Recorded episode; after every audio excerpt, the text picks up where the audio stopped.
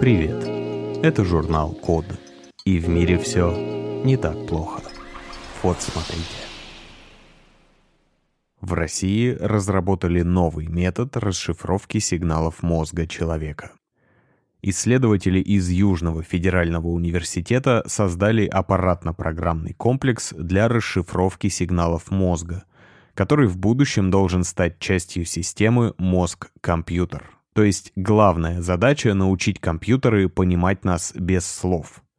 Очевидно, это гораздо удобнее и быстрее, чем печатать в командной строке с помощью клавиатуры или управлять сложными механизмами с помощью, например, джойстика. Такие системы также смогут помочь вернуть контроль и координацию движений людям с инсультом, нейродегенеративными заболеваниями и травмами спинного мозга. Проще говоря, это идеальный интерфейс для управления умными протезами. В основе нового метода давно известная технология ЭЭГ или электроэнцефалография, то есть мониторинг электрической активности мозга с помощью шапочки с кучей электродов. В исследовании приняли участие 16 здоровых людей. Причем, что интересно, в ходе эксперимента их просили не только совершать какие-то движения в реальности, но и представлять, что они совершают эти движения. Потому что, хотя сигналы мозга при совершении реального действия и воображаемого похожи, они все-таки не идентичны. А если человек лишился, скажем, руки, к сожалению, он может только представить, как он двигает пальцами. На данный момент точность распознавания команд примерно 70%, что уже неплохо. Ученые приступили к формированию ограниченного алфавита моторных команд. В общем, это очень классная новость, потому что сейчас протезы, скажем, кисти в основном работают за счет датчиков, которые регистрируют сокращение мышц предплечья. А в новой разработке сигналы о моторных командах снимаются непосредственно с мозга. То есть в будущем можно будет надеть специальную шапочку с электродами и силой мысли управлять протезами любой части тела. А может быть и целым экзоскелетом. Причем такие системы не потребуют от пациентов долгого обучения работе с ними. Желаю команде Южного федерального университета успеха в их исследованиях и надеюсь в скором времени рассказать вам об успешных испытаниях хотя бы опытного образца таких протезов.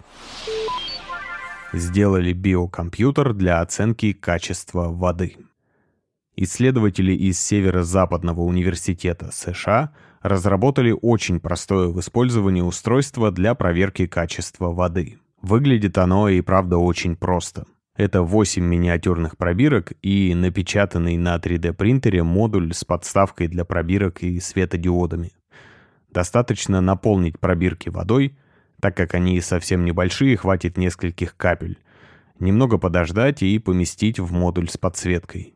Чем больше пробирок светится, тем сильнее загрязнена вода. Кстати, видео под новостью на нашем сайте озаглавлено тест на беременность для воды. Действительно, использовать такую тест-систему не сложнее, чем воспользоваться моментальным тестом на беременность. Разница тут в том, что тест на беременность скорее просто химический сенсор. А вот Розалинд, так назвали новую систему, это самый настоящий биологический компьютер.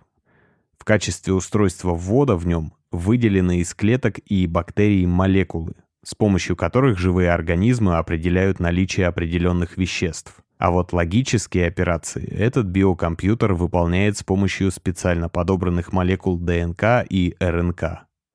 Только представьте, человек научился выделять из живых клеток или синтезировать набор молекул, которые в нужном сочетании могут выполнять логические операции. Причем в случае с Розалинд готовые к использованию микропроцессоры представляют собой просто порошок на дне миниатюрной пробирки. Они занимают очень мало места, а для их работы не нужно электричество. Они сами активируются при контакте с водой. Ученые давно предсказывали появление биокомпьютеров, а первые вычисления с помощью молекул ДНК произвели в далеком 1994 году. Но, кажется, сейчас человечество вплотную подошло к тому моменту, когда это изобретение может войти в нашу повседневную жизнь. Да, конечно, у этого устройства есть недостатки. Например, то, что такие тесты одноразовые, а значит непригодны для постоянного мониторинга качества воды. Но есть и множество плюсов. Раньше, чтобы проверить воду на наличие опасных загрязнителей, нужно было посылать образцы в специальные лаборатории. А это не только дорого. Авторы изобретения утверждают, что такие тесты стоят около 150 долларов. Но и долго. Результат нужно было ждать минимум несколько дней. Теперь же любой сможет вооружиться простой тест-системой и проверить, например, в походе воду из ручья на наличие цинка, свинца, опасной бытовой химии и даже антибиотиков. С нетерпением ждем новостей о том, чему еще ученые научат биокомпьютеры. Может быть, скоро и в игры сможем поиграть без использования электричества. Создали умные перчатки для обучения хирургов. Ученые из Университета Западного Сиднея решили облегчить участь хирургов-практикантов. Дело в том, что хирургические технологии за последнее время шагнули далеко вперед, и количество сложных операций значительно возросло. А вот способы обучения молодых хирургов не изменились. Опытный коллега наблюдает за действиями практиканта и старается уберечь его от ошибок и объяснить, что тот делает не так. Причем не все ошибки можно увидеть, наблюдая за процессом, так как хирургия — тонкое искусство, и многие тонкости скорее связаны с ощущениями, чем с визуальной картинкой. Конечно, существуют специальные тренажеры, но они есть далеко не везде, в первую очередь потому, что они очень дороги. Для того, чтобы решить эту проблему, были придуманы умные перчатки с сенсорами. В каждой перчатке их целых 9, чтобы мониторить малейшие движения большого, указательного и среднего пальцев, а также положение руки в пространстве и прикладываемые усилия. Сначала ученые собрали данные о том, как работают опытные хирурги, и составили каталог их движений во время различных операций с помощью тех самых перчаток. Затем перчатки выдали уже молодым хирургам, и если их манипуляции отличаются от эталонных, программа им об этом сообщит. Изначально предполагалось создать специальное приложение для смартфонов с визуальными подсказками, но они отвлекали студентов от сложных манипуляций, Поэтому сейчас разработчики рассматривают возможность использования аудио или тактильных подсказок. Впрочем, ученые подчеркивают, что умные перчатки никогда не смогут заменить опытного наставника в обучении хирургов. Поэтому радоваться тому, что новые поколения хирургов смогут научиться проводить операции полностью на удаленке, еще рано. К тому же некоторые врачи опасаются того, что их ученики будут слишком полагаться на технологии. И я, в общем-то, их понимаю. Например, смартфоны и доступ к бескрайним просторам интернета уже поменяли то, как человек работает с информацией. Если раньше мы хранили в памяти непосредственно нужную нам информацию, сейчас, когда огромные ее объемы легко доступны, мы скорее запомним только путь к ней. Как бы то ни было, пока переживать об этом не стоит. Первые опытные образцы тестируют в одной из больниц Ливерпуля. И уже сейчас понятно, что новая система стоит гораздо меньше стандартных тренажеров для хирургов. Всего около 100 долларов. Учитывая такую цену, эта технология может найти и другие применения. Например, подобные устройства могут помочь в обучении музыке. Представляю, как через несколько лет у детей будут не только электронные дневники, но и специальные перчатки для занятий на фортепиано в наушниках.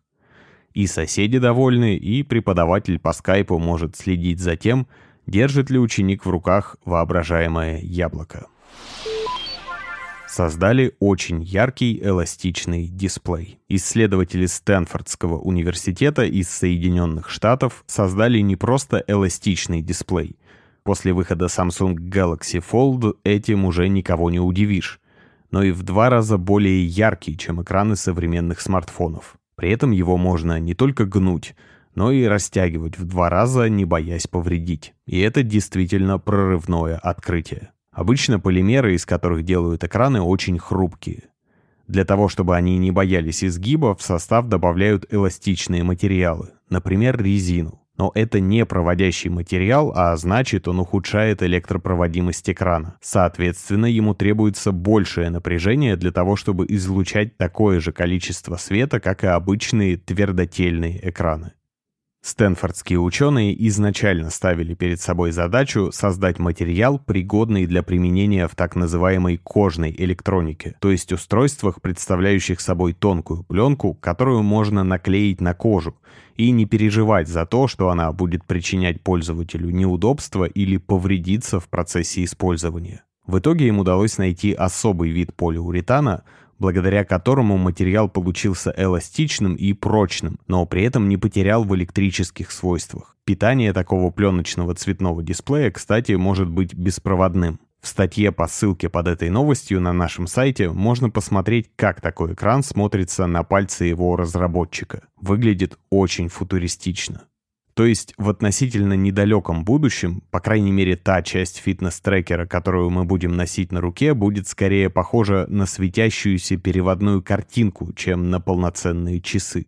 А уж какие на Алиэкспрессе можно будет купить тянущиеся провода, пленочные гирлянды и костюмы для вечеринок, и представить страшно. Но еще больше меня завораживает мысль, что такая технология позволит создать, например, планшеты, с которыми будет гораздо приятнее взаимодействовать. То есть не возить пальцем по плоскому экрану без обратной связи, а взаимодействовать с рельефными органами управления.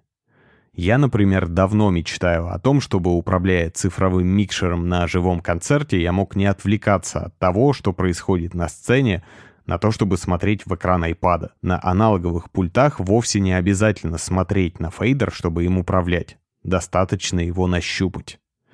В общем, ждем, когда эта разработка превратится в продукт для простых пользователей. Спасибо за внимание. Заходите на сайт The Code Media и подписывайтесь на нас в социальных сетях. С вами был Саша Начито. Скоро услышимся.